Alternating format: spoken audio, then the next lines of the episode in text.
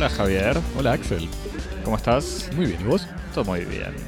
Bienvenidos a Cosmopodis, luchando con la cultura del mundo o por la cultura del mundo, de a dos temas por semana, en vivo desde el estudio 1 en el sur de París, reunidos hoy para hablar del documental Finding Fong y de la exposición Imágenes en lucha sobre la cultura visual de la izquierda francesa. Si nos querés contactar, Axel, ¿cómo haces?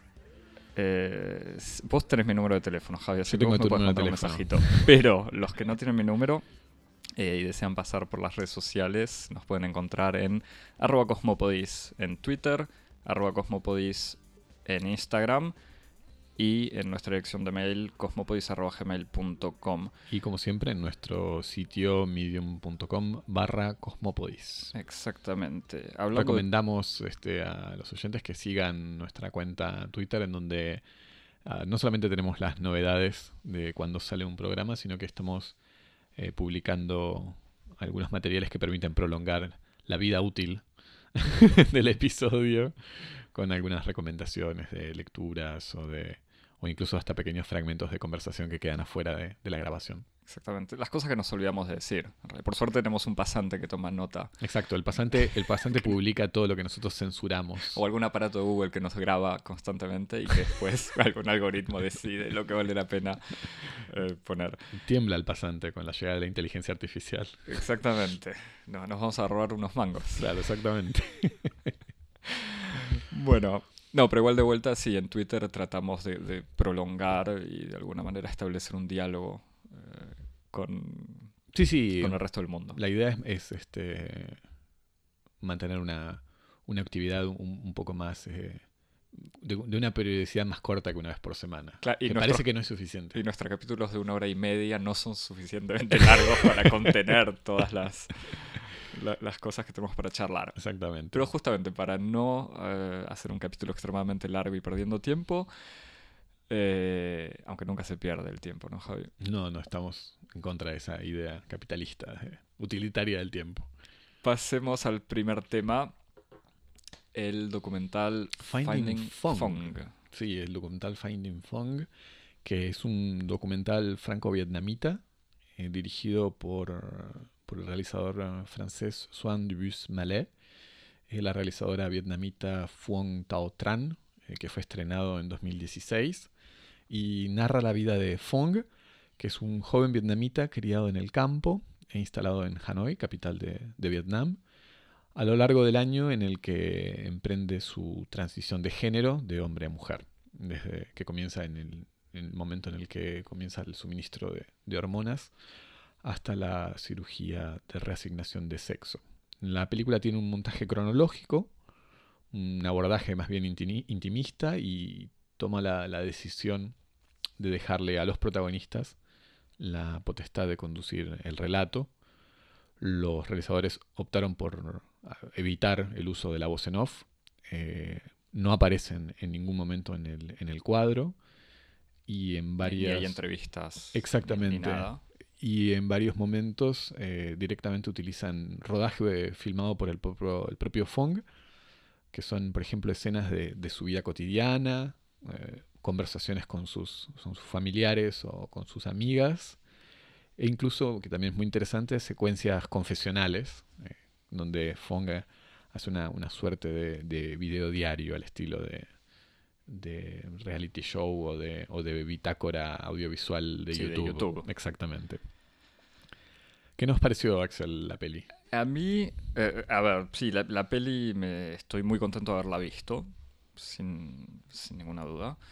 Eh, tiene, hay como diferentes niveles, me parece, en el interés que puede generar esta, esta película. Al principio, la, como muchos documentales, eh, esta capacidad de darte acceso a una experiencia extremadamente alejada o alejada, eh, experiencia subjetiva de Fong en este caso, pero también experiencia de vida eh, por ser Vietnam, por ser una, toda esta situación de la transición y eventualmente la, operación de cambio de sexo, que nada, que es algo a lo que uno no accede naturalmente o fácilmente, como no lo lee en los diarios, eh, y ya de por sí todas las diferentes etapas del de este año que vive Fong eh, son interesantes y uno aprende o descubre mucho.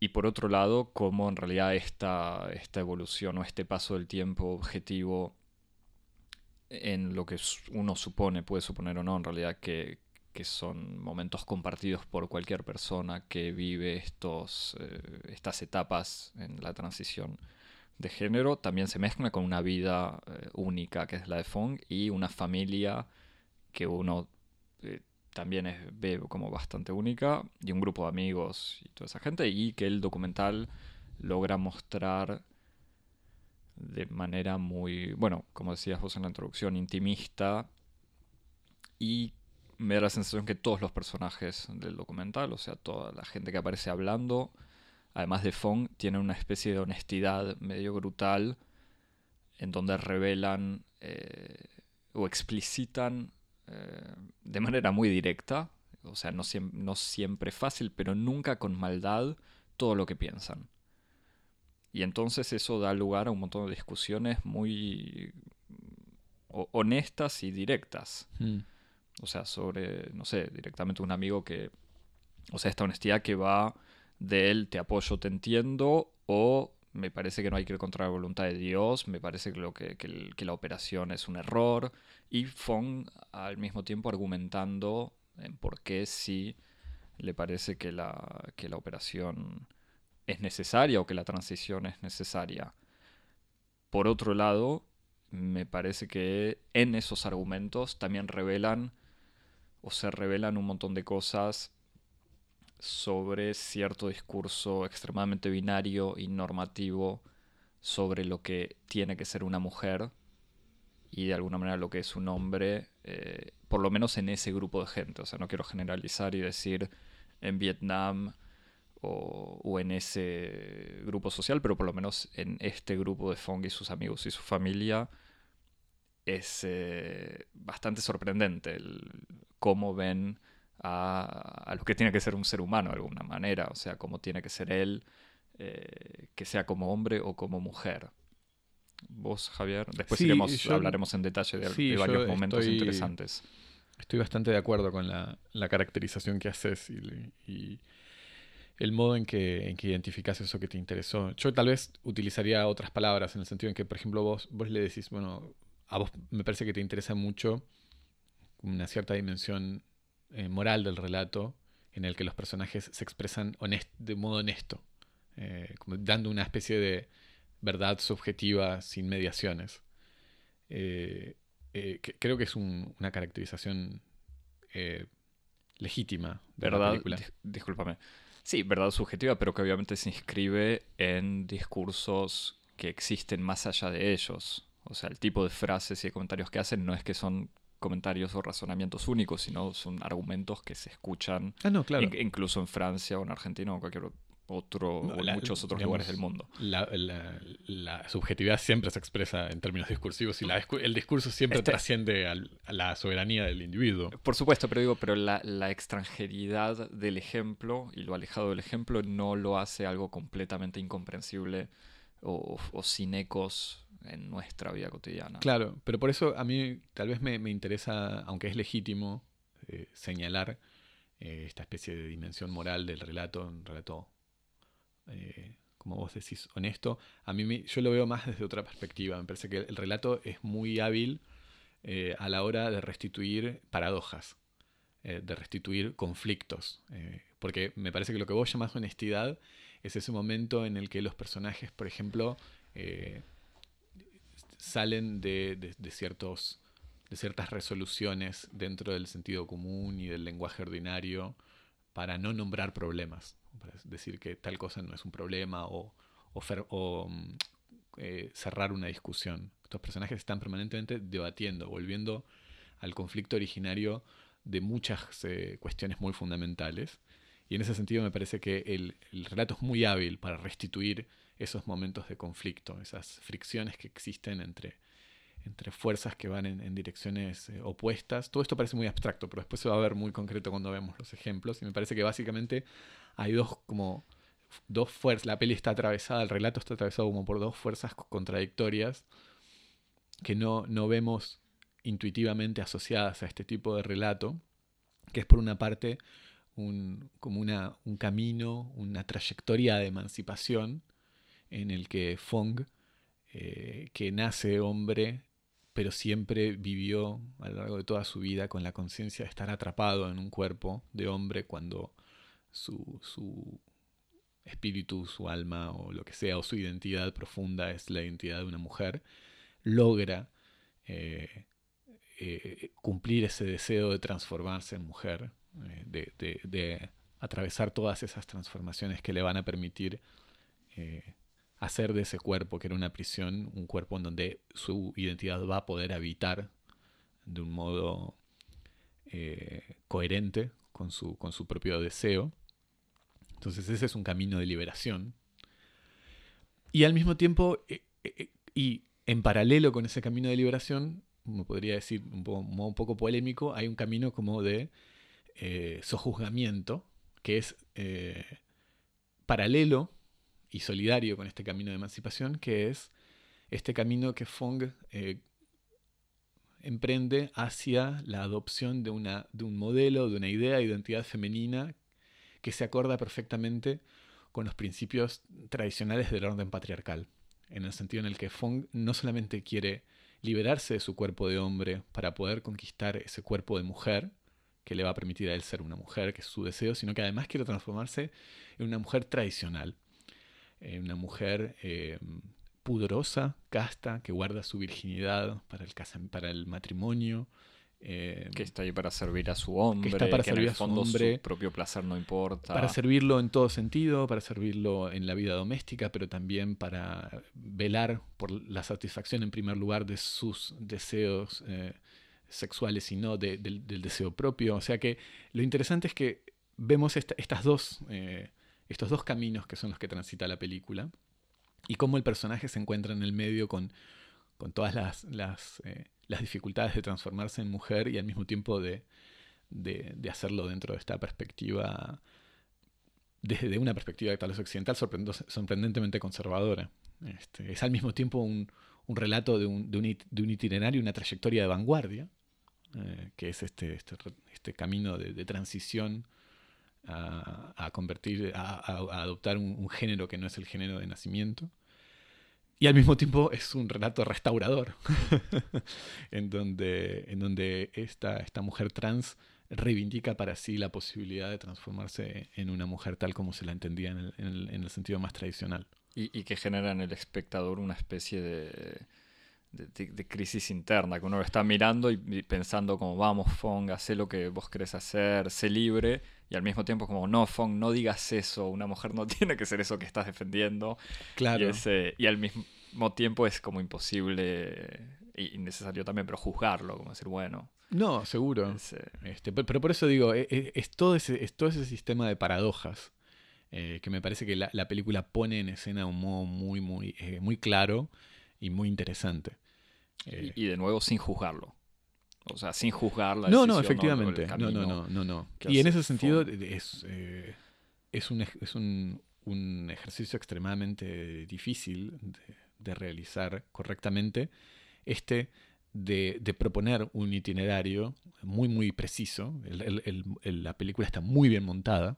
O sea, hay una intervención deliberada por parte de los realizadores a la hora de organizar el relato como muy claro, eh, muy inteligible, con mucho sentido y al mismo tiempo borrándose lo más posible para que eh, no esté sobreimpresa, sobreimpresa sobre el relato una voluntad a priori de dar sentido a esta, historia, dejándole verdaderamente a Fong, a su papá, a su mamá, a sus hermanos, a sus amigos, la, posibilidad de, llenar de sentido esa, esa historia.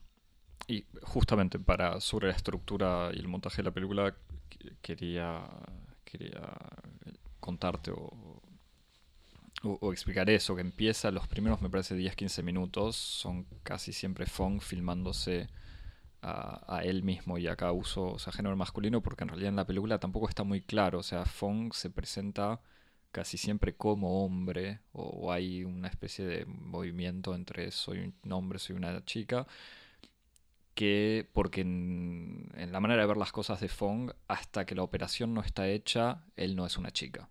O sea, es una cosa así. Entonces lo digo como para aclarar que lo llamo él porque es la manera en la que Fong se llama y todos lo llaman en general. Pero empieza estos 10-15 primeros minutos con Fong filmándose a sí mismo eh, en una especie de video diario dedicado un poco a su madre o diciéndole a su madre que está presente en la misma casa en donde Fong está hablando, filmándose, diciendo, ah, mamá, te quiero, tenés que entender, no me siento bien así como, como soy ahora, esto lo hago por mí, pero también por, no, no sé si dice por vos, pero hay como una especie de, de, voluntad de tratar de explicarle a su madre algo que es incomprensible y al mismo tiempo Fong diciendo, bueno, pero no quiero que veas esto, no me veas así, no sé qué. Y es un Fong eh, que todavía se le ve algún pelito de barba, es como un Fong con pelo medio largo pero sin ningún tipo de atributo eh, femenino visible. Y después de esos 15 minutos tiene el primer viaje a Tailandia. Sí, eh, atributo en el término anatómico, porque tiene un visible amaneramiento. Eh, sí, sí, pero digo, no hay ningún esfuerzo de vestirse como chica, porque eso es lo que vemos después. Y ahí sí es muy revelador el cambio. O sea, Fong, por lo menos me da la sensación, como que no hay. Es un Fong debatiéndose sobre ese cuerpo de hombre que lo, que lo tiene prisionero, o en donde él eh, es prisionero, pero no hay ninguna lucha contra ese cuerpo, a priori. Hmm. Pero que eso se ve más todavía cuando Fong hace su primer viaje a Tailandia para encontrar, eh, encontrarse con un... ir a la clínica en donde se hacen estas operaciones de cambio de sexo y tiene una primera entrevista con un médico que le dice que hay, donde el médico casi le explica que hay otras, hay que empezar, antes de hacerse la operación, hay que empezar con un tratamiento con hormonas y al mismo tiempo cambiar la manera de, vestirse, de maquillarse, etc. Y es a partir de ahí que Fong empieza a tomar las hormonas donde se ve eh, explícitamente eh, el cambio y cómo Fong va viendo y viviendo ese cambio, eh, especialmente con los los senos que le crecen y Fon que se muestra se los muestra a sus amigas y cómo se ve, va descubriendo esa manera de maquillarse, vestirse y cómo está eh, orgulloso cuando volviendo al trabajo ya vestido de manera femenina y maquillado, le pregunta a un colega nuevo o alguien, quizás no Fong directamente, le pregunta a un colega ¿A vos qué te parece? ¿Que es un chico o una chica? Y el colega dice, es un chico, porque ya sé, ya me contaron su historia. Y Fonga aún así dice algo como... O, le dice, yo sé que es un chico, pero pareces una chica. Y Fong eh, está contento, creo, algo así. Igual eso es antes de ir a Tailandia. Es antes de ir a Tailandia. Por eso te digo que. Por eso te digo. aclaro, yo vi la película hace un par de semanas, pero Javi no la había visto, por eso lo estamos grabando ahora. No, yo que la vi más recientemente. Por eso quería subrayar que hay una cierta ambigüedad. Porque esa escena que vos recordás, en donde él eh, eh, charla con uno de sus colegas, Fong trabaja como restaurador de marionetas en el Teatro Nacional de Marionetas de Hanoi.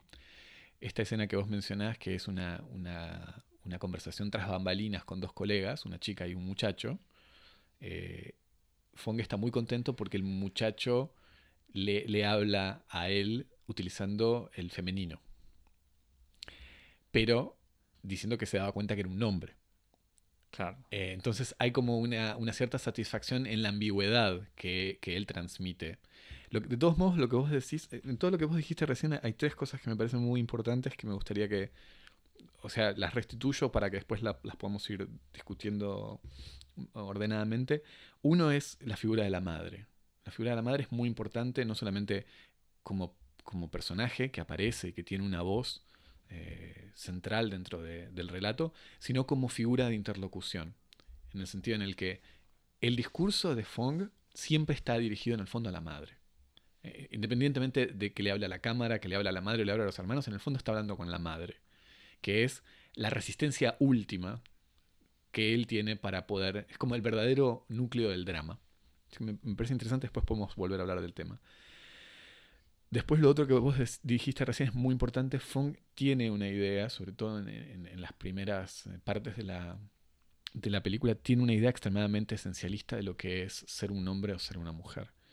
En el sentido en el que él eh, reposa sobre, sobre el cambio físico de eh, la genitalidad, como una, pues, reposa, tiene una consideración casi metafísica del cambio de genitalidad, en el sentido en el que él tiene la, la creencia, iba a decir la superstición, pero ponemos la creencia de que el cambio de, genitales va a operar un cambio total, un cambio sintético, que ese es el umbral que hay que atravesar, eh, que es el único y que es el definitivo.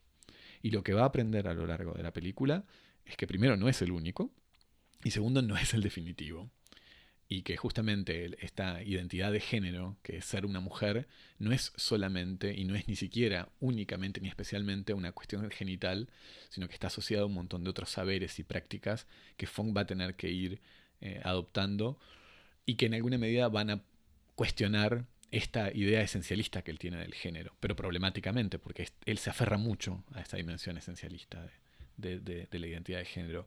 Y por último, una pequeña cosita que te digo a vos, que, a ver qué te parece. A mí me dio la sensación de que, por ejemplo, la cuestión de las tetas es muy importante. Cuando él empieza a tomar este, hormonas y, le crecen las tetas, él tiene una fascinación extraordinaria. Y que creo que es muy, eh, muy elocuente de una cierta eh, experiencia muy masculina del cuerpo femenino. En el sentido en el que él, eh, por lo menos en el relato tal como está montado, tiene una escasa o nula curiosidad por la vagina, por el clítoris, por la genitalidad femenina.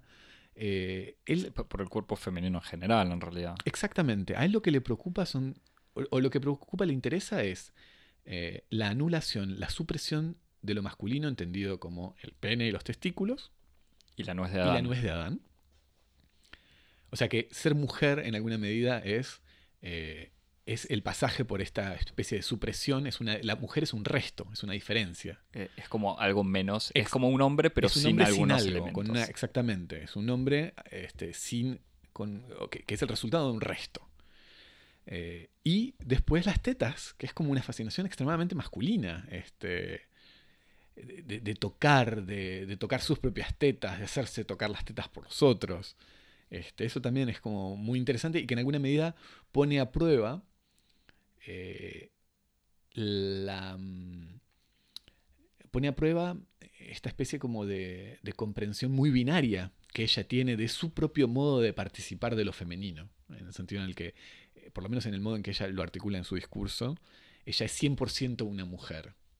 Eh, no, hay nada de lo masculino, porque además es interesante, porque no hay nada de, la experiencia de vivir en un cuerpo de un hombre que contamine su comprensión de lo que es lo femenino. Cuando, por ejemplo, la, mera historicidad, el mero, hecho de habitar, incluso desde la conciencia de de pertenecer identitariamente al género femenino, en un cuerpo masculino, a priori uno podría tener la intuición de que produce efectos eh, en el modo en que se tiene una experiencia de lo femenino desde un cuerpo masculino. Y, en, su, en, su, discurso por lo menos hay una voluntad permanente de, conjurar eso, de, hacer una separación radical entre el mundo de lo femenino y el mundo de lo masculino, eh, representando un cierto conocimiento desde lo femenino a partir de una intuición, de una intuición abstracta, como si uno pudiera simplemente conocer lo femenino por fuera del cuerpo de, de la mujer.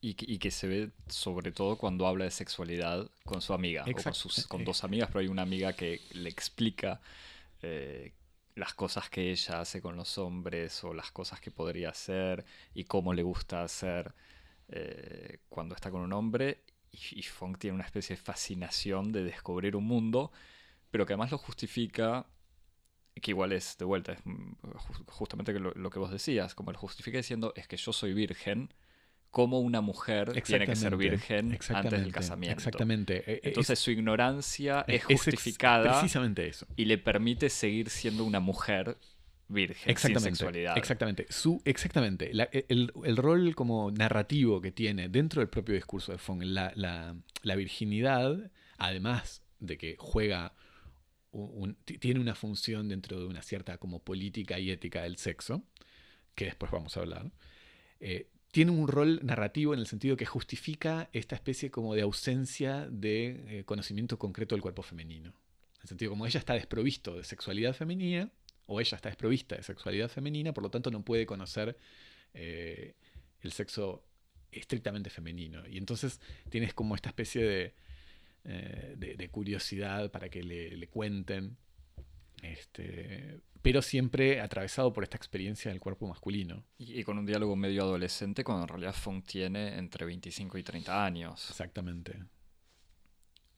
Después, bueno, para volver a la cuestión del esencialismo, eh, es muy interesante, por ejemplo, Fong tiene una, una gran preocupación que se manifiesta sobre todo en la primera mitad de la película, después se, eh, se disipa un poco, por lo menos en el modo en que está presentado el relato, tiene una gran preocupación por no ser identificado como un como un eh, ¿no? Es una figura, es un ladyboy, que no sé si es estrictamente un travesti o...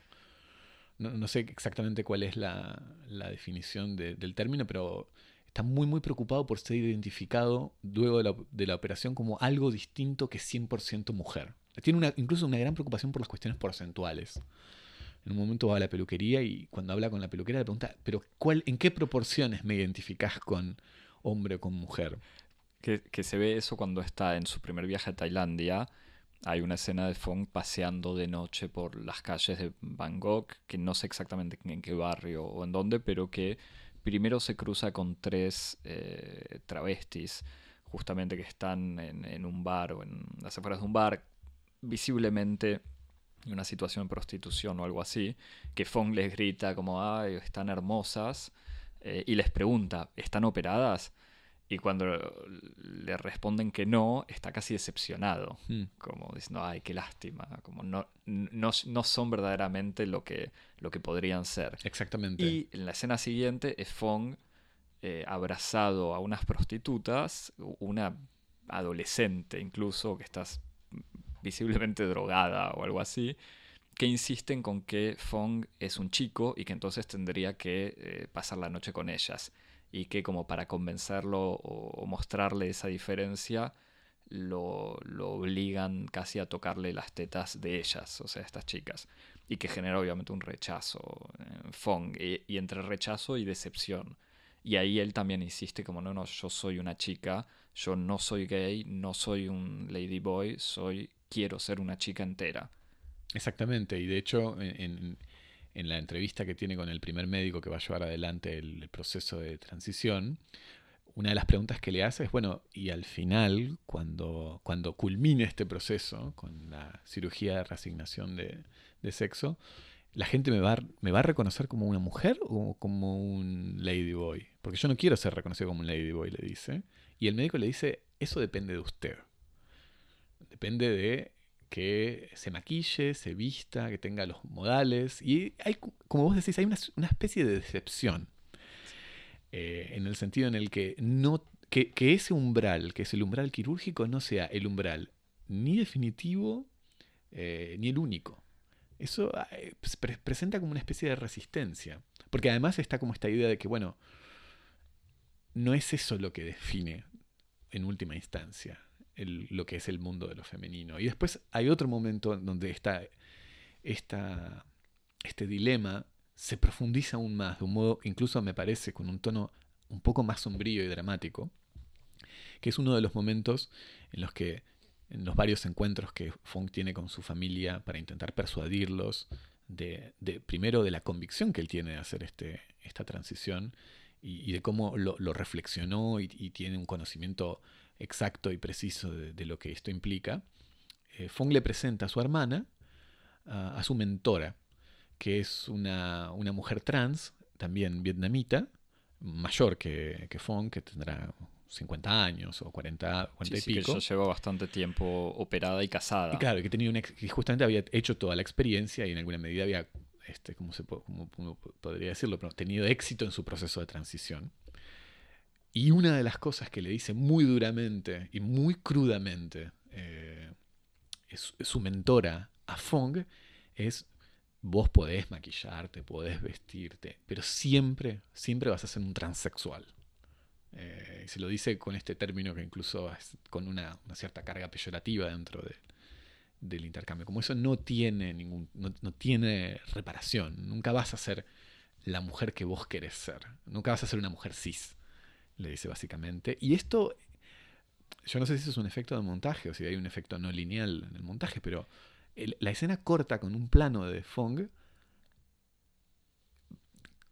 desconsolado en algún sí, sentido. Sí, sí, se ve como la decepción. Y porque al mismo tiempo la escena casi seguro que empieza con una fascinación de Fong y de su hermana o su amiga con lo mujer Exacto. que parece Exacto. eh, que, Es- se ve, como dice, pero es su- imposible ver que no sos Su- verdaderamente. Su, mentora es la evidencia, la evidencia empírica de que su proyecto es factible. Digamos, esa es, la medida de su éxito es su mentora. Y que su mentora le diga que, ese, que esa transición nunca va a ser perfecta en los términos en los que la perfección se, se formula para Fong, es profundamente dramático. Es una escena y que incluso me da la impresión, tal vez me equivoco, pero sobre esa escena se termina eh, la secuencia en Hanoi antes de viajar a Bangkok para la operación final. O sea que, que, que, que, que Fong se va eh, de Vietnam con esa, con esa, con esa certeza de que esa operación no va a ser per se eh, lo que le va a permitir la, la transición completa como, como en los términos en los que ella se lo formula y ella lo espera. El otro elemento importante, extremadamente presente en la película, es la familia. Sí, O sea, la madre, Exacto. el padre que está ahí como una figura medio fantasmagórica eh, y los hermanos. Volvemos, si querés, al tema de la madre. sí, sí, sí, sí. Que sí, tenés razón que la, la madre es el, el primer personaje diferente de Fon que aparece en estos videos diario y la única que tiene una especie de resistencia definitiva. O sea, que le dice, bueno, vos querés operarte, yo no estoy de acuerdo. Es que O sea, esa es la, la palabra es definitiva. En el sentido en que ella- el- su madre acepta el acepta el, la decisión. También esta aceptación tiene una tiene un proceso dentro de la película, pero finalmente lo acepta y en el fondo siempre lo acepta eh, sobre pretexto de, de que lo hace por amor, pero no lo oculta, la decepciona irreparablemente, irremediablemente. Y es sobre ese drama, sobre esa sobre esa especie como de incapacidad de poder resolver esa decepción que me parece que todo el discurso de Fong se articula. Sí, sí, totalmente. O sea, es él diciéndole, la madre diciéndole, yo estaba tan contenta de tener un hijo, sos un hijo, no te preocupes si sos así, raro. Está muy bien que seas un, un hombre o un chico.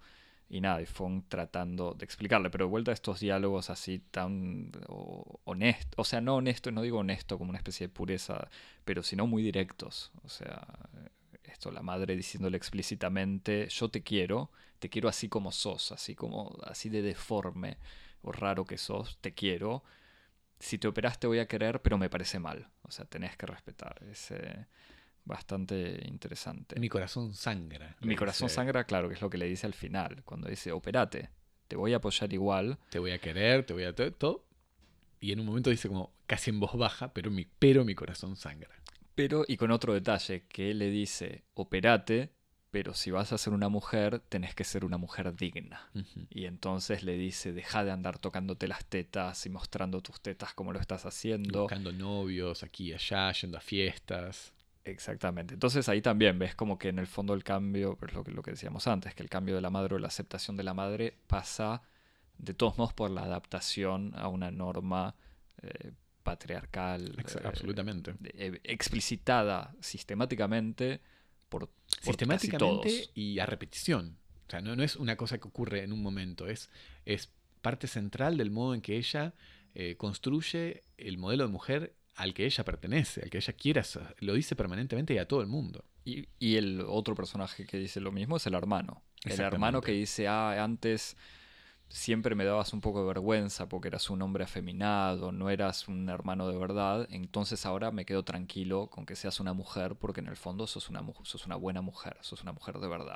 Al mismo tiempo, me parece que hay otro elemento importante ahí que lo, lo explicita el hermano en un momento. El hermano que es una persona extremadamente cariñosa y, y, y un poco es, es, la figura un poco más irreverente de todos, el que tiene como más comentarios humorísticos. Por ejemplo, está el momento donde dice que lástima Fong era el que la tenía más grande y ahora se la va a cortar, cosas como una especie de, de, de, humor así medio masculino que tiene con Fong. Medio ignorante y al mismo tiempo cariñoso. Y claro, y toda esa especie de, conflicto que él siente que ahora va a tener que reorganizar su relación con Fong, que antes era un hermano y ahora es una hermana, etc. Pero al final de la película, luego de la operación de Fong, eh, en o la durante, mientras, cuando, claro, cuando Fong está todavía en el hospital o en la clínica. Exactamente, da la sensación de que este, el hermano tuvo unas copas y, se, le afloja un poco la lengua. Y dice algo que me parece muy interesante y clave también, y que forma parte de esta especie de horizonte de frustración alrededor del, de, de la idea esencialista de la identidad de género, que es la cuestión del, del, cuerpo femenino como cuerpo gestante. Eh, en el sentido en el que cuando ya está en alguna medida salvada la cuestión moral, que, ah, sí, pero va a ser una buena mujer, va a ser una mujer recatada, una mujer amorosa que va a servir a su marido, etc. Y que incluso va a poder satisfacer a su marido sexualmente, porque eso los médicos insisten mucho en eso también. Exactamente, va a tener una, una, vagina conforme con las necesidades para el, para el placer del hombre, una vagina grande, profunda, etc. Hay todo un discurso sobre cómo tiene que, que ser la genitalidad femenina para planificarse eh, en, en la provisión de placer al hombre. Aún así, al final, hay algo que Fong no va a poder hacer y que va a arruinar toda la historia, que es no le va a poder dar hijos a, su marido. Eso es lo peor, dice él. Yo hubiera preferido, dice el hermano, que borracho de nuevo. Borracho de nuevo, que él hubiera sido un hombre gay, que anduviera con, con hombres y haciendo la fiesta y todo, porque por lo menos ahí él podría ser feliz él y feliz a la otra persona con la que esté. El problema del tipo de mujer que va a ser Fong es que nunca va a poder hacer feliz al hombre con el que esté porque nunca le va a poder dar un hijo. Y ese es como una especie de momento absolutamente clave y en alguna medida momento culminante de este discurso esencialista sobre el cuerpo femenino y sobre la identidad femenina, que además no está evocado es casi el uno de los únicos momentos en los que se lo evoca. Eh, está, me parece que se evoca al principio también con alguien que le dice. Un colega. el colega. El colega que también le dice lo es un momento es monstruoso. Le dice algo así como vos estás yendo contra, contra la decisión divina y lo natural. Sobre todo porque no vas a poder tener hijos. La persona que tiene una posición completamente distinta. Sorprendentemente distinta. De la de todos es el padre. El padre es esta figura, es un señor de 86 años, que lo vemos eh, plantando unos arbolitos en el jardín, sentado, mirando el horizonte, entre reflexionando y pensando en cualquier otra cosa. Y cerca del final, o por lo menos antes de que empiece la operación, hay un momento donde la cámara lo está filmando y él le habla a la cámara, o la gente está detrás de cámara, y él reflexiona y dice, bueno. Dice, bueno, dice primero, Fong llegó como, como una sorpresa inesperada en nuestras vidas, en el sentido en que ellos habían tenido ya dos hijos. Fong llegó un poco en, como un último episodio de la vida reproductiva de la pareja, y era un hombre, así que lo tomamos como una bendición. Dice, no era muy viril, Nunca lo fue, pero no nos importó, lo quisimos igual. Y, dice que acepta. Dice, este en el fondo que cambie de sexo no importa. Exactamente. Que sea hombre o mujer no importa. Lo que importa es que sea un buen elemento revolucionario de la gran nación vietnamita. O algo así. Que sirva a la causa revolucionaria. Y es un momento increíblemente sorprendente. O sea, sorprendente porque entre los diálogos de la otra gente obviamente, o sea, sorprendente. En, por un lado, el discurso, la aceptación muy sincera que tiene este padre, y por otro lado, este discurso casi anacrónico, eh, digno de,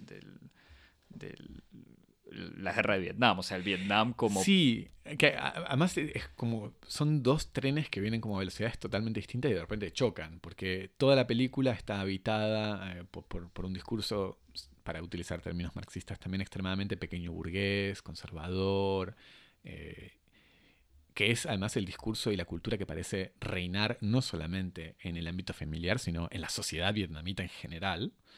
Y de repente uno tiene esta figura, que además es una figura aislada dentro de la película, un personaje que aparece poco, eh, está taciturno, eh, es como una especie de una especie como de mago, una, especie de Ho Chi Minh, una especie con, con, una barba y un pelo crecido, una calvicie hasta la mitad del cráneo y después un pelo que le va como hasta, la, hasta los hombros, blanco, y que tiene este discurso que profiere con una absoluta convicción, eh, con una voz clarísima. ¿no? No, es, no es una especie de tartamudeo senil, no.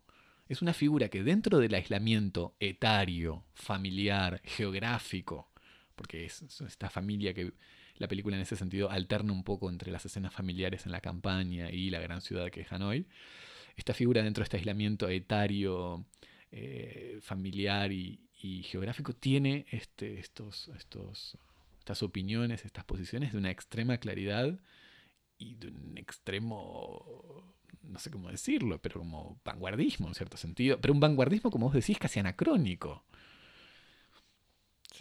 Eso es absolutamente sorprendente. y además el momento, el silencio antes de que hable, da uno va a sospechar que va a decir algo extremadamente feo y violento, porque se venía guardando su y sobre todo porque... Este, Obviamente porque, cosa del montaje también. pero... Y, pero además que eh, con digamos, los regímenes eh, revolucionarios también han estado tan teñidos de homofobia y, eh, y en ese sentido no, no, no es que los los regímenes revolucionarios han sido eh, la, vanguardia de modos eh, más, este, eh, ¿cómo decirlo? Más este, complejos en el modo de, albergar la diversidad. Para nada.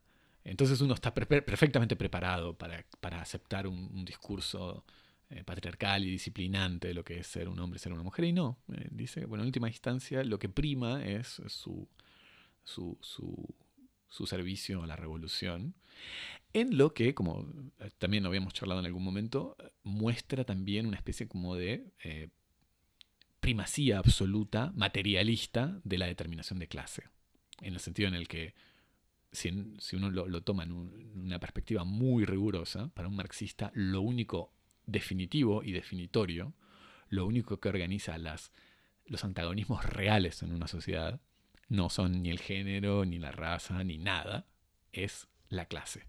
Ese es como la, grafía de la realidad, la escritura de la realidad. Y en ese sentido, bueno, él muestra esta especie como de, al mismo tiempo, de aceptación que podría, en cierta perspectiva, verse como una ceguera o un desdén a esas otras formas de articulación de, las diferencias sociales.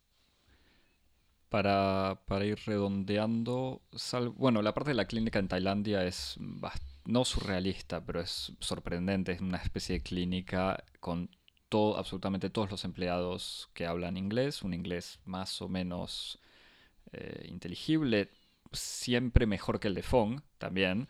Pero bueno, esas son escenas Pero es cierto que es muy incómodo ver como la precariedad eh, de los términos en los que se establece la comunicación entre las personas. Claro, en las entrevistas donde le están explicando el, cirujano que, con un lenguaje técnico fino, digamos, eh, pero un inglés... Eh, Quebrado.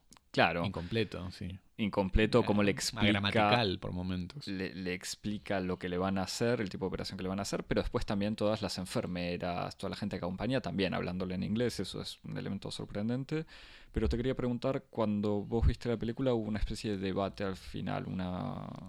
Sí, eh, mi, mi proyección estuvo seguida de un, pequeño, una pequeña conversación, un pequeño debate eh, animado por, bueno, por el, director, me parece, del, del cine, Spasson Michel, y por una, una, periodista trans, que es una figura un poco la, la decana del movimiento trans, Elena Azera, y una realizadora y, activista, Christine Rougemont, que hablaron un poquito de la película, pero más que nada la, pusieron en perspectiva con, con el estado del, de las luchas y de las reivindicaciones de, del movimiento trans en Francia y en Europa, mostrando como, bueno, eh, después de todo, eh, buena parte de, por ejemplo, de los saberes médicos que existen en, en Tailandia son incomparablemente más sofisticados que los que existen en Francia. Eh, que las tasas, por ejemplo, de éxito de las operaciones son mucho mejores en Tailandia que en Francia, que en Francia los médicos son pocos, muchos de ellos son están muy movilizados por, una voluntad de lucro, eh, no, están íntimamente comprometidos con, la cuestión trans.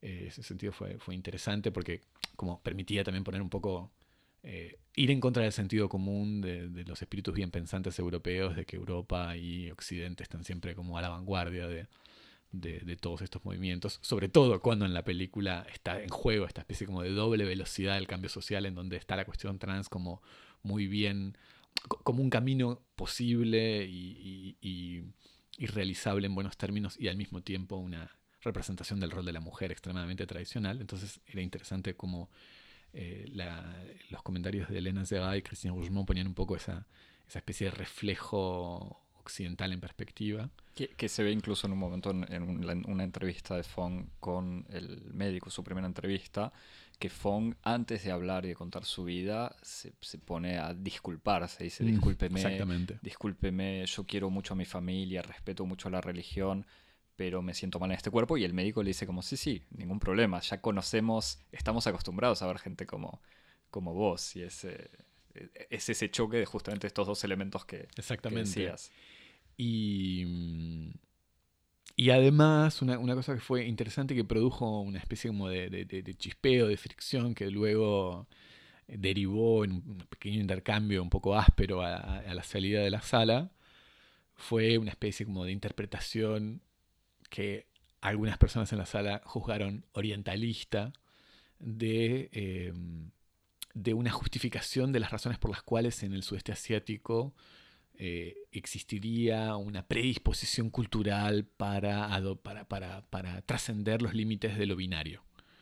En el sentido en el que, según eh, Elena Zega, si no recuerdo mal, había algo en el modo en que se organiza las asignaciones de género en el, en, el shintoísmo, en el budismo, que es eh, más tolerante o que, o que prefigura la posibilidad de aceptar una organización de géneros que, que vaya más allá de la simple asignación hombre-mujer y apoyaba este argumento, un poco como teológico si se quiere, eh, de la existencia de figuras eh, en la sociedad como los, katoi, los katoei o, los hermafroditas en la India, eh, que son todas como figuras que ya existen dentro del orden social, individuos que por ejemplo tienen una, son intersex y después a través de una, de una cirugía, que en general es la ablación de los testículos, se permite como la, la, la corrección de esta intersexualidad y ocupan un espacio entre hombre y mujer, etc.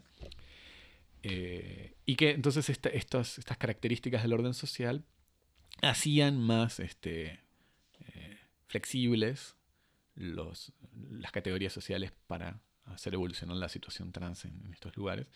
Al final, al final en, la calle, porque ni siquiera ocurrió en la sala, este, me pude conversar con una de estas personas que estaba en desacuerdo, que era una, una mujer eh, una inmigrante vietnamita que se había instalado acá, creo que en los años 70, que conocía un poco, un poco, que seguía en contacto con Vietnam, viajaba frecuentemente y que decía que estos, eh, estos propósitos sobre la cultura vietnamita eran completamente equivocados eh, y que sobre todo en la cultura vietnamita existía un, un, humor, un estado de la cuestión extremadamente hostil para con las personas trans. Eh, que el caso este de esta familia que apoya con problemas, con dificultades, lo que se quiera, pero que apoya hasta el final el camino de, este, de esta chica, es absolutamente excepcional, absolutamente fuera de lo común, y que todo está organizado dentro de la cultura y dentro de, los, de, las normas y los hábitos sociales para ir en contra y para perseguir y ejercer la violencia sobre estos individuos. Lo que, pone lo que pone en evidencia es que justamente estas, circunstancias, estos casos en donde hay este, convergencia de distintos elementos, cada cual organiza eh, el relato como, le resulta significativo. En el fondo era inevitable ver en esta persona una voluntad como justamente de diferenciar la capacidad para entender los procesos sociales vietnamitas por parte de personas que no formen parte de, la cultura o de, la nación vietnamita y al mismo tiempo dentro de, las chicas trans que hablaban, justamente la capacidad de decir, bueno, yo me solidarizo y, hago esta historia mía porque formamos parte de esta experiencia común, independientemente de que eh, las diferencias geográficas o de pertenencia nacional nos separen en otros sentidos. Así que era, me parece que un, un tipo de, de, polémica un poco inevitable. Sí, y, y, que no le quita nada de todos modos a la película, que en ningún momento pretende explicar no, para o, nada. o contar la historia desde ese punto de vista orientalista o, o como algo exterior, o, Para o a partir de algo exterior. Sí. ¿Algo para recomendar, Javier? Eh, sí, eh, voy a recomendar el libro SZ. Es un libro de Roland Barthes, publicado en 1970, que es un resultado de un estudio pormenorizado, de un análisis frase por frase del relato Sarrazin de Balzac, que narra el amor tormentoso de un escultor francés con una cantante de ópera, la Zambinella, que se mantiene eh, resistiendo a los, a los embates amorosos de, de Sarrazin porque esconde un secreto y este secreto es que es un castrato. Y justamente la, la, la, la revelación de este secreto va a desencadenar el, drama final del, del, relato. Así que el libro de Roland Barthes es muy muy interesante, es una lectura muy interesante eh, sobre la diferencia sexual inscripta en el lenguaje, sobre los secretos, sobre la verdad, sobre la relación entre el deseo y el secreto. Muy, muy recomendable. Además de que es una, una especie de, de, de, manual de clase magistral de cómo leer un texto en clave estructuralista. Muy bien, antes de cerrar este primer bloque, eh, digo que la película se termina con, obviamente, la operación realizada con éxito y uh -huh. una recuperación dolorosa, pero eh, sale todo bien y Fong se va de la clínica caminando junto a sus hermanos. Sí, la operación tuvo lugar en 2014, todo ha seguido bien y normal. De hecho, Fong participa en algunas de las proyecciones en el extranjero, acompañando a los realizadores. Este, así que es una, una historia con final feliz. Muy bien, fin del primer bloque.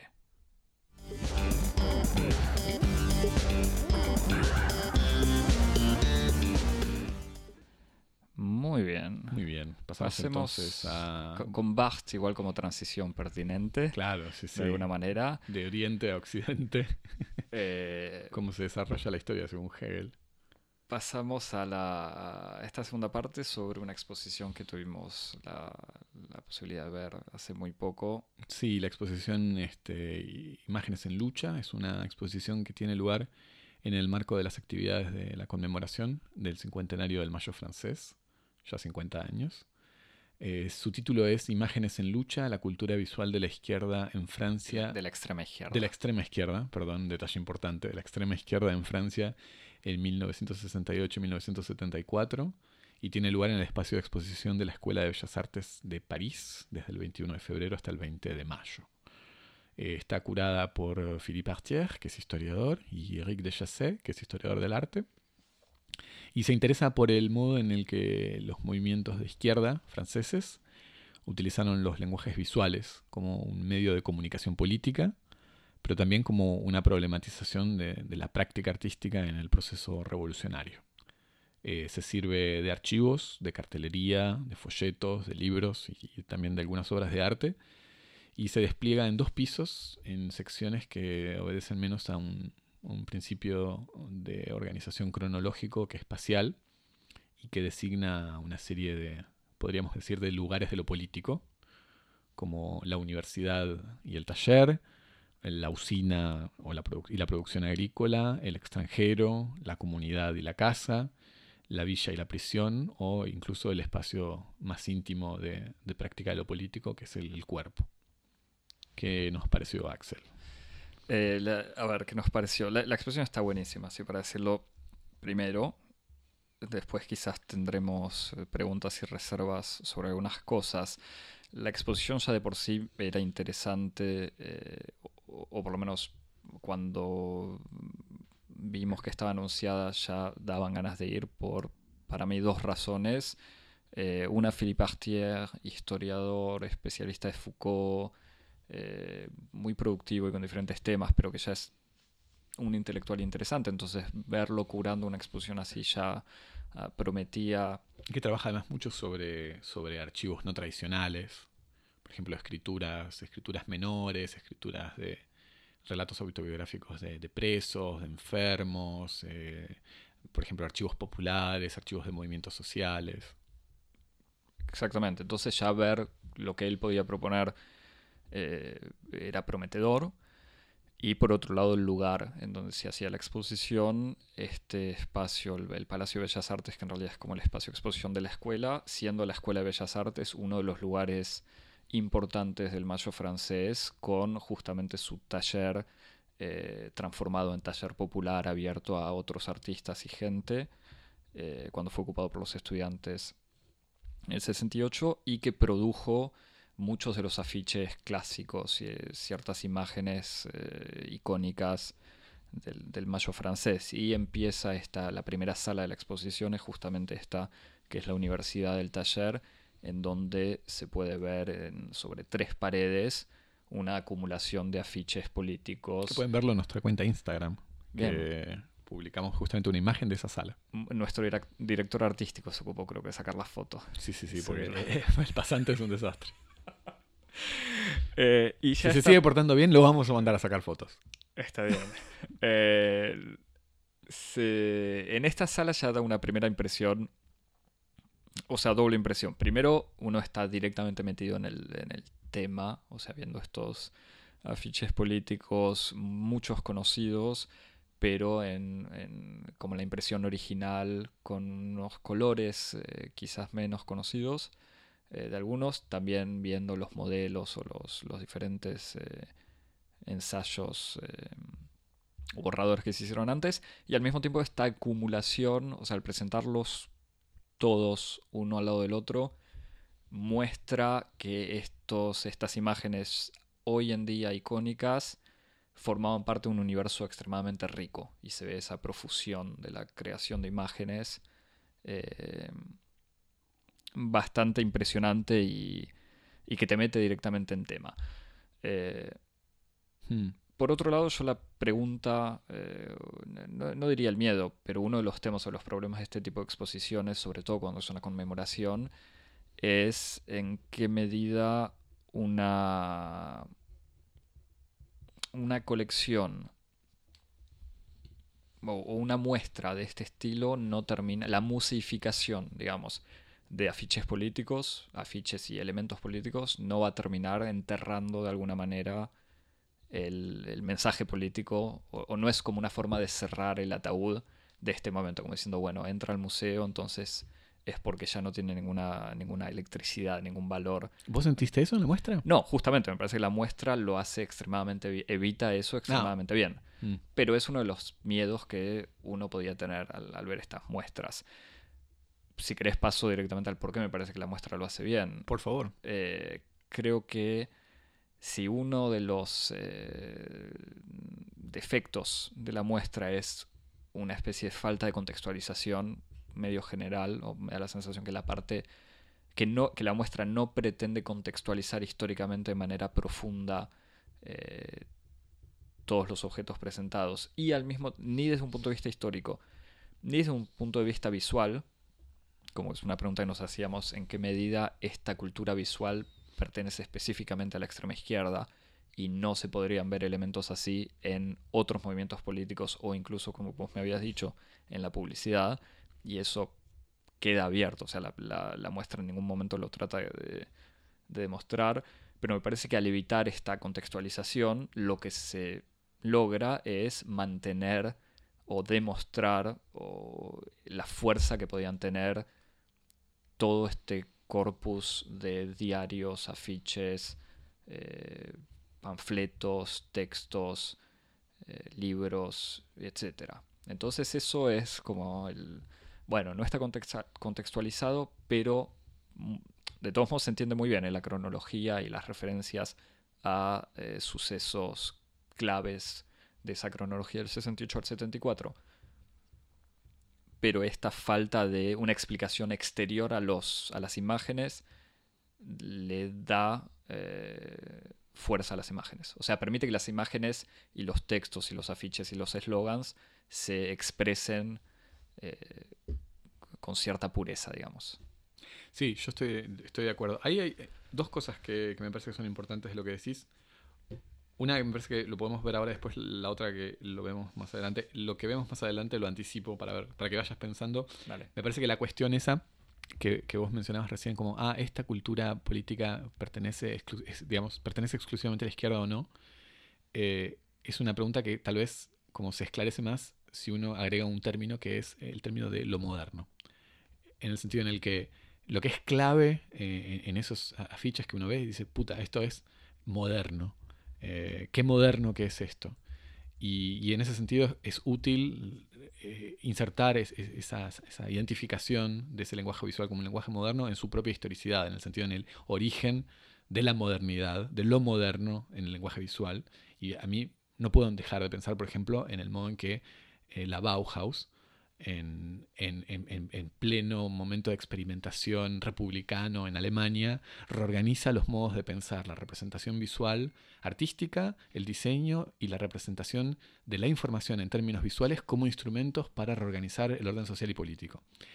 Y ese es como un origen de lo moderno que después va a declinarse en todos los sabores, en el sentido de que va a ser la modernidad que inspira buena parte del lenguaje visual del nazismo, del estalinismo, del lenguaje comercial de la publicidad, eh, en fin, básicamente como esa especie de brutal transición estético-política filosófica que es pasar de la tipografía gótica a la sans serif, que nace un poco con, con, el siglo XX y con la Bauhaus y que me parece que los movimientos, el lenguaje de la cartelería de la extrema izquierda está enraizada en esa especie como de, de lo moderno que puede ser declinado políticamente, que no es a priori, por lo menos históricamente no fue a priori estrictamente de izquierda, sino que tuvo declinaciones. Después podemos volver si lo moderno en su origen fue izquierda, me parece que sí, pero no importa, esa es otra cuestión.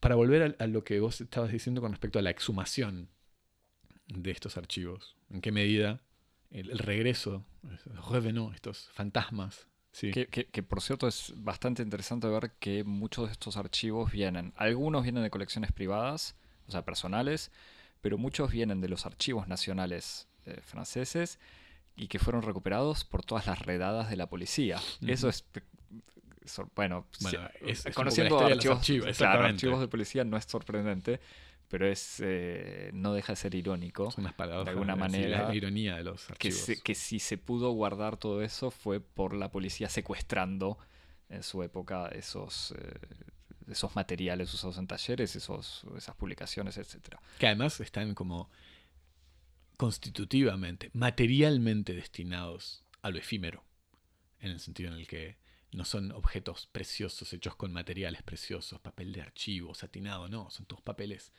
eh, bastardos, de pulpa, que incluso en la elección editorial del catálogo eh, está justamente puesto de manifiesto. Es un catálogo masivo de 800 páginas que está hecho con una encuadernación pegada, con tapas blandas y papel de afiche. O sea, hay una voluntad justamente de restituir estas imágenes en su dimensión material, así un poco, un poco bastarda, un poco plebeya, esa, es la palabra. Y, que incluso estos afiches que uno veía en la primera sala eh, del taller de Bellas Artes, uno como yo, eh, digamos, los conoce porque son figuras o, imágenes icónicas, pero al mismo tiempo que estaban destinadas a ser pegadas en la calle. O sea, no, no es que tenía, no tenían ninguna pretensión a, a la publicación, incluso evoca la exposición cierto debate que hubo cuando un editor quiso publicar estas imágenes, supuestamente para financiar eh, la continuación de la lucha.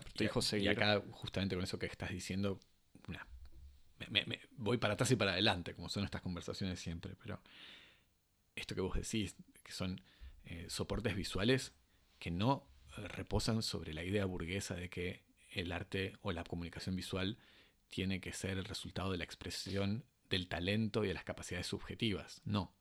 El lenguaje visual tiene que ser fácil de reproducir por métodos técnicos, en masa, eh, justamente, como vos decís, ¿no? Sin, con materiales baratos, que cualquiera lo pueda hacer, una máquina, que se pueda crear, hacer el, patrón y se pueda reproducir, que no se pueda eh, eh, mercantilizar o fetichizar. Eso es clave. Y me parece que hay una especie de gran matriz moderna en el modo de pensar eh, la vida de la imagen en este régimen, que, es una discontinuidad con la tradición de, la imagen preciosa, que puede, que puede tener como anticipo inmediato el, cuadro de las bellas artes, que exige una, maestría técnica, y más aún atrás el icono, eh, el icono como representación material de la divinidad. Esto, son, esto es como la imagen en la época realmente como post-post-icónica, en donde la imagen no es sino simbolismo puro. Este, no hay subjetividad, no hay soporte teológico, en fin, no importa. Pero volvemos a lo de la exhumación. ¿En qué sentido está, o sea, si una exposición despolitiza. Exactamente. Está la museificación de los archivos, en lugar de, permitir una reactivación, como vos decís, los neutraliza. Eh, yo estoy de acuerdo con tu diagnóstico. Esta, esta exposición no neutraliza, sino eh, revivifica, reactiva, eh, los muestra con justamente esta capacidad como todavía obrar como si estuvieran en el presente. Me parece que eso está, claro. Y estoy de acuerdo con vos en un aspecto específico, en un argumento específico de ese diagnóstico que es, ¿cómo decirlo?, una cierta precariedad en, el dispositivo de, de, contextualización. Me parece que eso es clave, en el sentido en el que la exposición no está dotada de un aparato crítico eh, desbordante. Eh, no, hay, no, hay, no hay casi ningún texto, las leyendas son leyendas, como vos decís, de restitución muy, muy precisas de acontecimientos o de fechas, casi sin valoración, eh, sin ningún tipo de, discurso de legitimación, ¿por qué eso es importante? No, es como todo ese dispositivo está ahorrado, se hace economía de eso.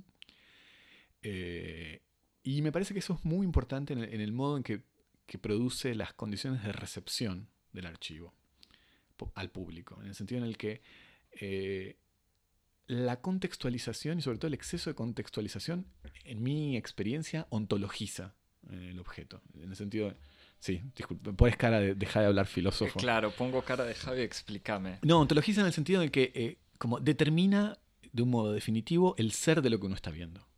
En el sentido, le da un principio, le da un fin y le da una finalidad. Lo ubica en el tiempo, su nacimiento, su muerte y su rol dentro del gran esquema de las cosas. Y el objeto ya existe como esencia y no cambia. Exactamente, existe con, todas estas determinaciones de su lugar y de su función, porque me parece fundamental esas dos cosas. Tiene un principio, tiene un fin y tiene una finalidad, un telos, tiene un rol dentro de un esquema de cosas definido desde una conciencia de cómo es ese esquema de cosas, de cómo es esa especie de gran relato. Me parece que ese es el modo en que tienen tradicionalmente los museos de ontologizar o de, como vos decís, desactivar, neutralizar buena parte de lo que se, muestra, poniéndolo en un espacio como de radical alteridad, como yo lo veo como algo que no me puede pertenecer, como una cosa extremadamente exótica, lejana, eh, sí, sin ninguna capacidad de, de, permitirme a mí una reapropiación de eso o que eso me solicite a mí en mi condición actual me parece que en ese sentido como el exceso de contextualización tiene esa función, ya sea consciente o inconsciente, de, neutralizar aquello que se exhibe. Esta, esta, exposición no lo tiene y me parece que es una decisión absolutamente deliberada. Después me parece que hay otra cosa más, que no sé si vos lo viste igual que, que lo vi yo, que es gracioso porque es un poco contradictorio con lo que acabo de decir. Pero no, no, no, no, no lo es, parece, pero no lo es en el fondo. Que es eh, la exposición tiene la capacidad de acompañar muy bien, de restituir la compañía de ciertos elementos que por su, por su relevancia dentro de, de, secuencias históricas, culturales, políticas o intelectuales, mantuvieron su presencia en la memoria, borrando todo aquello que lo acompañaba parece un poco abstracto, voy a dar un ejemplo concreto. Vos decís, ciertos afiches, que uno conoce muy bien. El, repertorio de afiches que uno recuerda, que reconoce son cuántos? Cinco, seis. La exposición restituye, no sé, 300. Libros. La colección Maspero, François Maspero, que es una colección, una casa editorial fundamental en la, en la edición y la difusión de los textos de las distintas culturas de izquierda y de disidencia política, intelectual. Que, podía publicar de Marcuse a El Che Guevara. Exacto, por eso. Tenemos todos presentes qué? Leo de Capital, leer, El Capital o los textos de Mao, del Che Guevara, Marcuse. No. La exposición lo que hace es restituir una pared completa con todas las colecciones, con todos esos debates que eran debates adyacentes o, concomitantes, como por ejemplo la cuestión de feminismo, anticolonialismo, antipsiquiatría, eh, cuestionamiento del saber médico, cuestionamiento del saber psicoanalítico, eh, todas esas, luchas en todas sus imbricaciones dentro de sus formas de existencia, ya sea el espacio editorial, el espacio artístico. Eh, en ese sentido, me parece que hay como una especie de, gran, de gran capacidad para devolver ese pasado eh, en, toda su, no quiero decir riqueza, porque parece como, como una especie de, de adjetivo un, poco, eh, ¿cómo decir?, cualitativo, pero en toda su complejidad, como no eran figuras, ese pasado que nosotros recordamos como, como eh, habitado por figuras excepcionales, no era tal. No eran cuatro o cinco mentes, cuatro o cinco eh, creadores que tuvieron ideas extraordinarias y este, su obra, entre comillas, sobrevivió a la prueba del tiempo. No. Lo que los hacía absolutamente extraordinarios es formar parte de un gran clima, de una gran eh, conciencia epocal de la importancia de ciertos debates, de los, de los que se diferenciaban y de los que se alimentaban.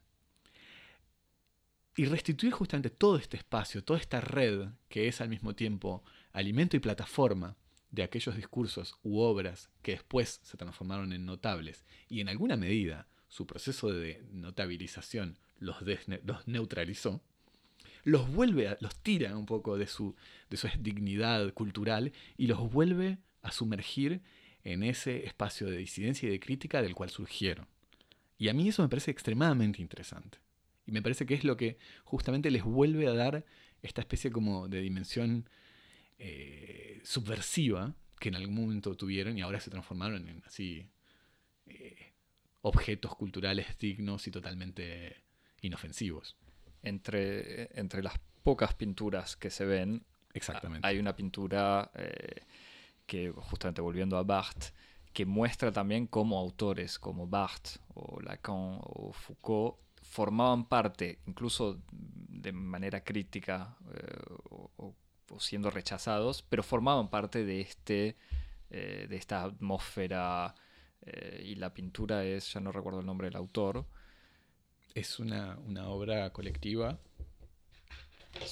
de, que está en la exposición en una de las galerías principales de Gilles eh, Hello, Eduardo Arroyo, Francis, Francis Viras, Lucio, Lucho, Lucho, Lucio, Lucio Fanti, Fabio Rieti y Nicky Rieti. Y el título de la obra es eh, Louis Althusser, eh, dudando, vacilando en entrar en la dacha de Claude Lévi-Strauss. La dacha, el nombre son eh, tristes, tristes mieles. Eh, en el que ya se encuentran Jacques Lacan, Michel Foucault y Roland Barthes, en el momento en el que la radio anuncia que los estudiantes y los obreros decidieron abandonar alegremente su pasado. Ese es el título de la obra. Y, se lo ve a Althusser como de espaldas. Mirando el crepúsculo. claro, afuera de la casa se, ve una escena en un salón donde están sentados Levi-Strauss, Lacan, Foucault y Barthes y Althusser, eh, que en esa época estaba todavía... Es el último que está fuera de la dacha. Que está fuera. Que está mirando el, el, atardecer y que duda en entrar en la, en la comodidad de la dacha. Exactamente. Que por cierto es el único de estos que nunca estuvo en el Collège de France. Lacan tampoco. Lacan tampoco y Lévi-Strauss? No, sí, Lévi-Strauss sí, por ¿Estuvo en el colegio? Sí, sí, sí. quizás no pero vivió tanto que, nada. Parece que pasó, directamente a la inmortalidad, a la, a la Academia Francesa. Pero bueno, pero esta... Eh, pero eso, me parece, eso me parece clave, en el sentido en el que estos personajes que hoy, por ejemplo... Y que eran criticados, digamos, en esta película son claramente eh, burlados como pequeños burgueses, pero al mismo o criticados, pero... Pero pertenecen, si se les reprocha eso es porque pertenecían en, no solamente, o sea, en la misma, así como en esta exposición están en la misma sala que un diario maoísta, eh, pertenecían a cierto mundo político intelectual. Sí, es más, no sé si diría si pertenecían, porque la noción de pertenencia me parece como insuficiente. Sí, participaban, participaban porque es, esta idea de que, por eso yo insisto en como la, la, imagen que me viene en la cabeza es como, es al mismo tiempo alimento y plataforma. Es espacio de, espacio de estimulación y espacio de diferenciación. Pero lo importante es que todos estos autores, ya pueden ser intelectuales como artistas, o como incluso figuras políticas, este, se, eh, digamos, el proceso histórico los ha ido como esterilizando, los ha transformado de, individuos eh, que tenían un pensamiento radical, disidente, en, perfectos monumentos, como vos decías, monumentos museales de la cultura del siglo XX. Y lo que hace la, exposición, y lo hace con, me parece de un modo muy inteligente, es resituarlos, si querés, para decirlo de un modo un poco brutal, resituarlos como autores de izquierda en el modo en que se participa de eh, la izquierda en este contexto extremadamente complejo, en donde participar de la izquierda es al mismo tiempo alimentarse de ella y diferenciarse dentro de ella. Que complejiza un poco esta simple separación de, ah, era comunista o no era comunista, era revolucionario o no era revolucionario. Eh, no, no ese es el punto, es el punto en cómo estas obras que son centrales eh, se alimentan y se, y, se erigen, se construyen sobre esto, participando de esto, tal vez no perteneciendo, como se pertenece a un club o se pertenece a, un, partido. exactamente, sino participando. Y e, en ese sentido me parece que es muy, muy importante el modo en que justamente, por eso digo que parecía contradictorio, porque decía como, ah, lo, interesante de la exposición es que descontextualiza y ahora estoy diciendo lo importante es que recontextualiza. pero no lo recontextualiza desde el exterior. Exactamente, exactamente. Y lo, vuelve a poner justamente en este contexto como, como, como dicen, como se dice, casi se repite tanto que me, da un poco de, pudor decirlo, pero como se dice en, en los estudios benjaminianos, se los restituye en el momento de peligro. Eh, donde justamente estos, estos estas intelectuales, estos artistas, estos políticos, estos discursos circulan como, como discursos peligrosos en la medida en la que anuncian la posibilidad del cambio. Otro detalle de, la, de cómo la exposición mantiene viva a toda esta, eh, esta creación, o sea, artística e intelectual, es la biblioteca. Hay entre eh, los dos pisos, o sea, cuando uno pasa al segundo piso... Que, me parece que no es una elección tampoco, que es una excelente elección, es como una especie de... sí, sí, es como un momento... De, de, bisagra. De bisagra, claro. Cuando uno sube al segundo piso, antes de entrar directamente en, la sala de exposición, uno está como una, un espacio que es la biblioteca, que, es la, que está presentado como la biblioteca de Philippe Artier, o sea, en, términos, en términos edilicios es lo que se dice un descanso. Claro, pues, justo espacio de transición entre un piso y otro. Eh, en donde hay una mesa con diarios, libros que uno puede sentarse y leer. Eh, obviamente libros de la época, o sea, ediciones de la época de estas colecciones que evocamos recién, y una pared con otros libros que uno también puede agarrar. Y qué libros que incluso sorprendente, primera reacción fue, esto no va a durar toda la, durante toda la exposición porque son libros que no están marcados ni por un, ¿cómo se dice? un antirrobo, ni, ni atados, ni nada. Un libro que uno puede agarrar y no, no, que haya pensado en eso, pero agarrar y ponérselo en el bolsillo, digamos, y que no se diferencia el libro que yo tengo en mi mochila eh, de lo sí, pero lo que vos decís es central, porque lo que no inspira en el, en el, en el espectador es una sensación de patrimonialización. Claro. En el sentido en el que el patrimonio sí tiene propiedad. Sí, Uno nunca va, a menos que esté directamente relacionado con estos objetos a través de, un régimen de transgresión, uno nunca va a tener la pulsión o la idea de me voy a llevar el cuadro.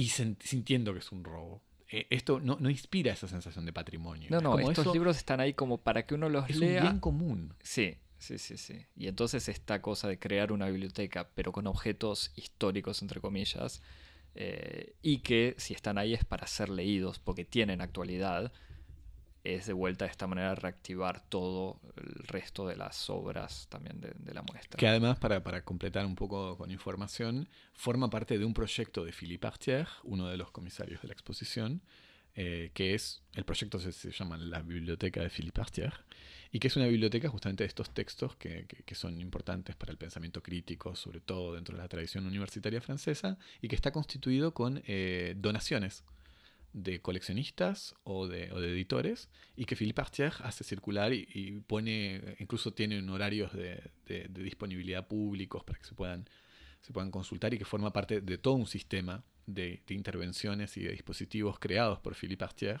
para relacionar de un modo más inmediato, o sea, suprimiendo las mediaciones institucionales y profesionales entre los archivos y lo que le llama, bueno, el pueblo, ¿no? Pues es un proyecto de archivos populares.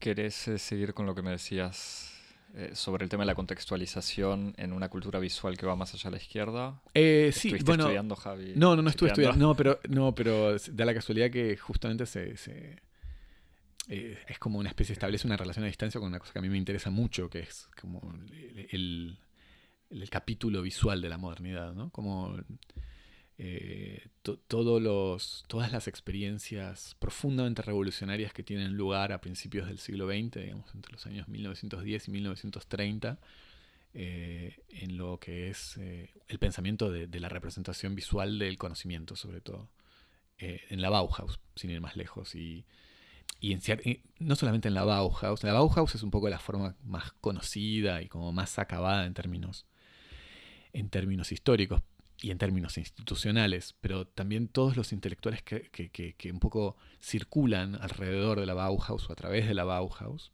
que fue una institución que por otra parte no solamente eh, tenía como objetivo las artes aplicadas, en una, si mal no recuerdo, es lo que en Alemania se conoce como una Hochschule, una escuela técnica, pero que estaba abierta y que contaba como, como, a sus docentes a artistas, pero artistas experimentales y también a filósofos, teóricos, eh, que en alguna medida daban el pleno sentido al aprendizaje de un oficio dentro de una perspectiva de autorreflexión de ese oficio. Y, bueno, en este, en este clima hay, muchos intelectuales que, como, como, te decía, están como alrededor o a través de, estos problemas de la Bauhaus, que están también muy relacionados con el, con el círculo de Viena, con el positivismo lógico, porque positivismo lógico que después va a quedar tan fuertemente asociado a figuras como Popper y, al formalismo un poco, un poco liberal, este, un poco antipático. También hay otras figuras que, están pensando en toda una revolución del lenguaje a través de la lógica y de la formalización de los lenguajes visuales a través del diseño gráfico como una forma, como un instrumento de democratización. Eh, en el sentido en el que justamente las tradiciones eh, del antiguo régimen tenían que ver con la disposición de la cultura como un bien precioso y de difícil acceso, en el sentido en que la filosofía era un, saber literario, que para poder ser practicado hacía falta saber mucha retórica y saber muy bien la historia de la literatura, eh, que era necesario en alguna medida democratizar la filosofía y para eso había que transformarla en lógica, en matemática, reducirla a sus operaciones básicas, mínimas, que eso fuera reducirla a reglas muy sencillas que a partir de la simplicidad de sus reglas se pudiera construir eh, propósitos muy complejos. Y el diseño gráfico está un poco en esta perspectiva, como la producción de imágenes no tiene que ser el resultado del dominio de oficios y de saberes extremadamente complejos que estimulan uh, o que se desarrollan dentro del régimen alienante del virtuosismo. Tiene que ser procedimientos y reglas muy sencillas para poder construir desde abajo hacia arriba. Entonces hay toda una reflexión que, tiene que ver, por ejemplo, con la lengua de la reflexión filosófica en términos muy sencillos, en términos lógicos, el diseño gráfico como un modo de, hacer distribuir información del modo más rápido, con una comprensión muy muy sencilla, que incluso en alguna medida pueda saltar eh, los obstáculos de, la grafía, este, del analfabetismo. O sea que hay toda una reflexión sobre la relación como entre conocimiento, imagen y, y, y orden político, digamos. Eh, y en este sentido me parece que toda esta tradición, digamos, de, la, de la, cartelería, de los afiches, eh, del, discurso, incluso del discurso publicitario en forma de eslogan. Es que eso te iba a decir, yo te iba a decir que, bueno, al mismo tiempo esa, esa idea de masificar y facilitar la comprensión de un mensaje puede entrar también en la publicidad. Bueno, pero ahí está el punto. justamente, por, eso te digo, como que esto puede relanzar una reflexión más profunda y más compleja sobre cómo pensar las herencias de lo moderno, y lo, por lo moderno me refiero la ramificación, estrictamente a lo moderno en, el lenguaje, por ejemplo, de, lo visual, como la revolución moderna, si se quiere, del diseño gráfico post-Bauhaus, en el sentido en el que, por ejemplo, toda la, la historia de la publicidad en los años 70, eh, es la, historia de la reapropiación, por ejemplo, del lenguaje evocativo. en el sentido en el que la publicidad ya no tiene que organizarse más alrededor de un discurso informativo que tiene que persuadir racionalmente al cliente de las ventajas objetivas de la mercancía. O sea, este lavarropas es el mejor. Exactamente, es el mejor por esto, esto y lo otro, y mostrando todo, que es como el, el régimen tradicional y si se quiere, me parece, premoderno de la publicidad. Sí sí, racional de todos modos, pero bueno. Sí, no, pero moderno no eh, asociado También podría ser moderno y postmoderno. no, no, pero no, acá, no pero acá porque lo que me parece es que la, secuencia histórica que me parece interesante es menos como la modernidad entendida en términos filosóficos como no sé, el ruso, el ruso Rousseau y los contractualistas del siglo XVIII, sino moderno en el sentido como cómo se organiza, por ejemplo, el lenguaje visual, eh, otra vez, post-Bauhaus. Eh, y entonces es el reemplazo este, de este, de, este, discurso racional y argumentativo por un discurso eh, poético-emocional, en donde cuanto menos se dice mejor, eh, cuanto más este, amplio es la capacidad que tiene de interpretación de un, de, este, de, un, de un, mensaje publicitario mejor, toca más públicos, toca experiencias subjetivas que tal vez el, emisor del lenguaje no conoce, del mensaje no conoce, pero que es más persuasivo para el receptor. Pero bueno, eso es otra interpretación que va en contra, por ejemplo, de los orígenes de, cierta, cierta reflexión sobre la representación visual del pensamiento o de la formalización del lenguaje, que es eh, la idea de que esta formalización tiene que conjurar la ambigüedad.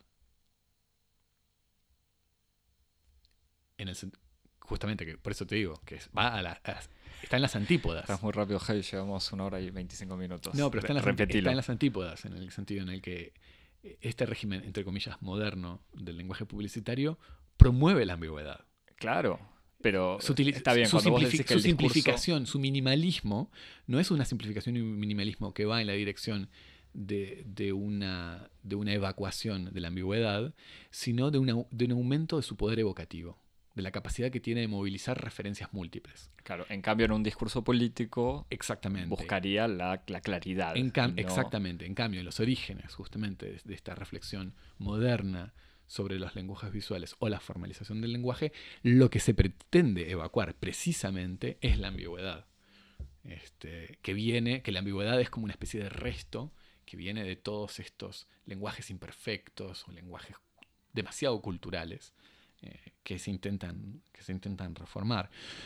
Me parece que en ese sentido la izquierda, este, los movimientos de izquierda se insertan en esta, en esta tradición de un modo muy interesante, en donde no, no son esta, esta modernidad clásica, cerrada, es una modernidad ambigua, que incluso se parece mucho más a la publicidad de los años 70 de lo que se parece a la Bauhaus este, de los años 20.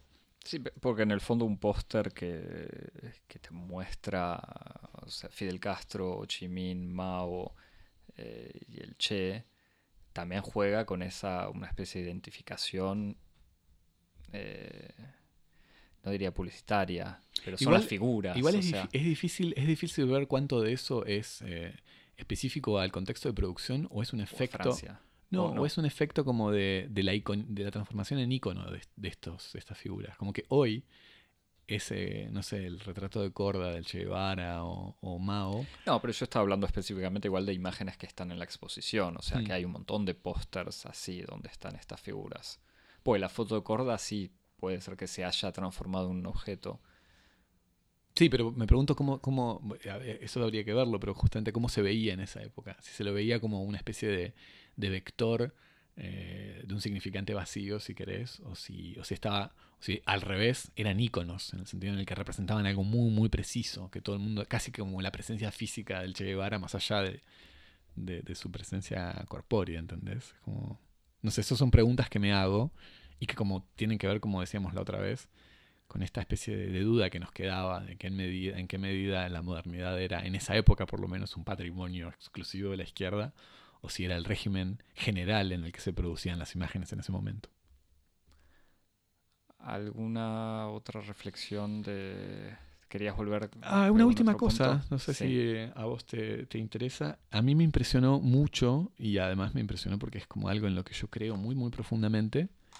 Eh, la dimensión, eh, no sé cómo decirlo, porque no, es literaria, pero es como la importancia de la cultura letrada, de la cultura gráfica. Eh, de, la de la cultura de, mejor dicho, de gráfica, no, de la escritura de la, de la cultura de la grafía, de la cultura textual. Eh, el rol importantísimo que tiene el texto, eh, el texto escrito en los afiches. O sea, muchos afiches son solo texto.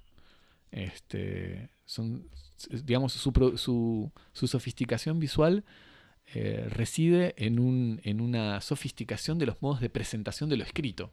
Es transformar el texto en imagen, pero en el fondo sigue siendo texto. Es como, a mí me impresionó mucho eso y después, como otra, otro brazo de esta cultura de la grafía, esta cultura de lo escrito, la profusión de discurso escrito. O sea, la cantidad que se la cantidad, la, la cantidad y la sofisticación de todos estos eh, artículos, conferencias, eh, coloquios, plenarios. incluso panfletos argumentados. Panfletos, exacto, que, daban lugar, estos plenarios, estos coloquios y estas reuniones y estas asambleas generales que daban lugar a actas, que daban lugar a libros, que daban lugar a colecciones. Y, en ese sentido, como el, esta especie como de forma gráfica de existencia de la palabra oral, no es totalmente anecdótico en el sentido de que reposa mucho sobre esta especie de circulación de la palabra en la que todos los actores están al mismo tiempo hablando y leyendo y escribiendo, ¿no? Sí, y al mismo tiempo me parece forma parte de una especie de gran cultura eh, de la izquierda, de los, de los movimientos políticos, que ya en los, o sea, en los debates anarquistas de los años 1880 está ese tema de, bueno, hay que dejar de escribir hay que pasar al acto. Sí, no, pero... Y eso que son igual con todos los grupos, incluso de, acción violenta de los años 1970, retomaban ese mismo tipo de debate. Es como, bueno, basta de hablar, hay que hacer. Pero bueno, es, como para decir que es una especie de, problema también. No, sí, e, eso está claro, pero lo que me impresiona es que incluso en, en, los movimientos, digamos, radicales y militarizados y guerrillas, también había la guerrilla no basta, exactamente. La o sea, la teoría de la guerrilla también la publicaba más pero Exactamente. bueno, Mariguera. exactamente. La acción, la acción, incluso en los contextos en los que se, entre comillas, se pasa la acción, la acción no basta, no es suficiente. No, se, no, es, eh, no, no, es autocontenida, no concluye en ella. Necesita una, necesita una teoría, necesita un conocimiento extraído de esa praxis. Y esa especie como de qué sé yo, una cosa un poco iluminista si querés, pero como esa especie de relación muy profunda con la discursividad y con el saber, es muy impresionante. Es muy impresionante. Como todos son al mismo tiempo sujetos, este, como receptores y productores de discursividad. La, acción sobre el discurso es una acción fundamental en la acción política en ese momento. Eso es muy, muy impresionante. No sé si... sí, sí, no, es que, es que no quería eh, revelar la charla triste que teníamos al salir de la exposición. De bueno, bueno, que después, o sea, viendo tantos libros, tantas cosas interesantes para leer y después decir, bueno, ¿y cuántas horas pasamos? Bueno, es que esa es la contracara, la contracara, exactamente, que uno no puede dejar de tener una especie de sentimiento un poco reaccionario, incluso dentro de, la izquierda de la que uno puede participar, decir, bueno, hasta qué punto eh, los, los, cambios en los hábitos culturales este, empobrecen las capacidades intelectivas de los movimientos de de resistencia, en el sentido de que cuánto tiempo, cuánta energía estaba depositada en la reflexión y en la producción de discurso. Es extraordinario. Es extraordinario. Sí. Así que, así que La semana que viene hablamos de la guerra de las galaxias. No, no, no. Con esto, con esto terminamos, eh, cancelamos Cosmópolis, llamamos a nuestros oyentes a que se pongan a leer. una, hora y media, una hora y media de lectura, de leer, en voz La próxima vez vamos a leer libros. Cosmópolis se va a transformar en un audiolibro. No, pero muy impresionante. No, pero digamos es algo, eh, o sea, es un verdadero debate, pero difícil de, sobrepasar.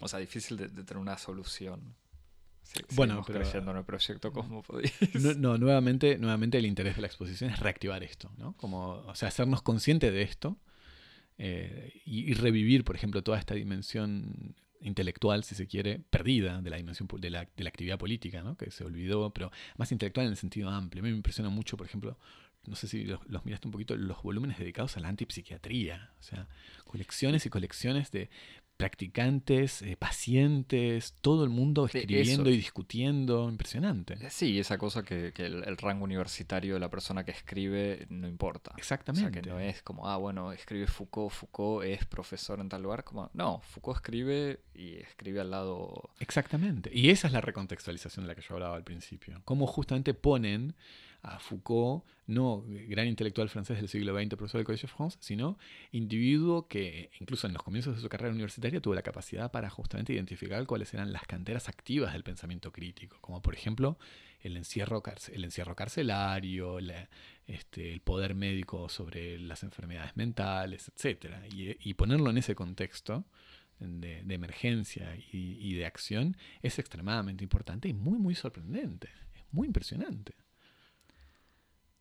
Algo. No, bueno, no Más, sé. Tengo la para- sensación de que hablamos mucho. Este, De todos modos, y esto ya lo podemos ir anunciando, el- estos temas, o por lo menos el mayo francés, sí, este es la el primer episodio. claro, es como el primer episodio de una serie de, de capítulos, eh, justamente no homenaje, sino de reactivación, si querés, eh, que ya haremos Nos por lo menos a lo largo del mes de mayo. Nos unimos a, a la, a la empresa ahí de, de ahí, de José y de Philippe Bartier. No sé si tenés alguna recomendación precisa o No, algo. no, tengo, mi- O- general, intuyo, ah, lo- intuyo que voy a adherir 100% a la tuya. Eh, sí, ya lo sé. No, es que yo estaba, cuando- mientras hablas, dije, uy, vas a recomendar a Benjamin la, la obra de arte en la, La- sí, no, en la pero, reproducción, pero no importa. O sea, ¿por qué no? Pero Pero no, no, no, más precisamente, de todos modos, era imposible no ver esta, no salir de esta exposición sin pensar en algunos videos que, que estaban en la exposición también, eh, pero en, en toda la filmografía, digamos, de la época, desde la, la filmografía política de esos años, desde la chinoise de Godard, que, que me parece que le dedicaremos algún capítulo, eh, de Cosmopodis, y también el- la película de Chris Marker, Sí, eso. el Le Fond de la Rouge, eh, que no supimos cómo traducir, que dijimos Corre un viento rojo, que evocaremos también en mayo. Película que es de 1977 y de alguna manera es una reflexión sobre toda es- esa época 67-77. Sí, y que me parece que, que tiene como una especie también de mérito de mirar esa época como una época pasada, en cierto sentido, como es una ya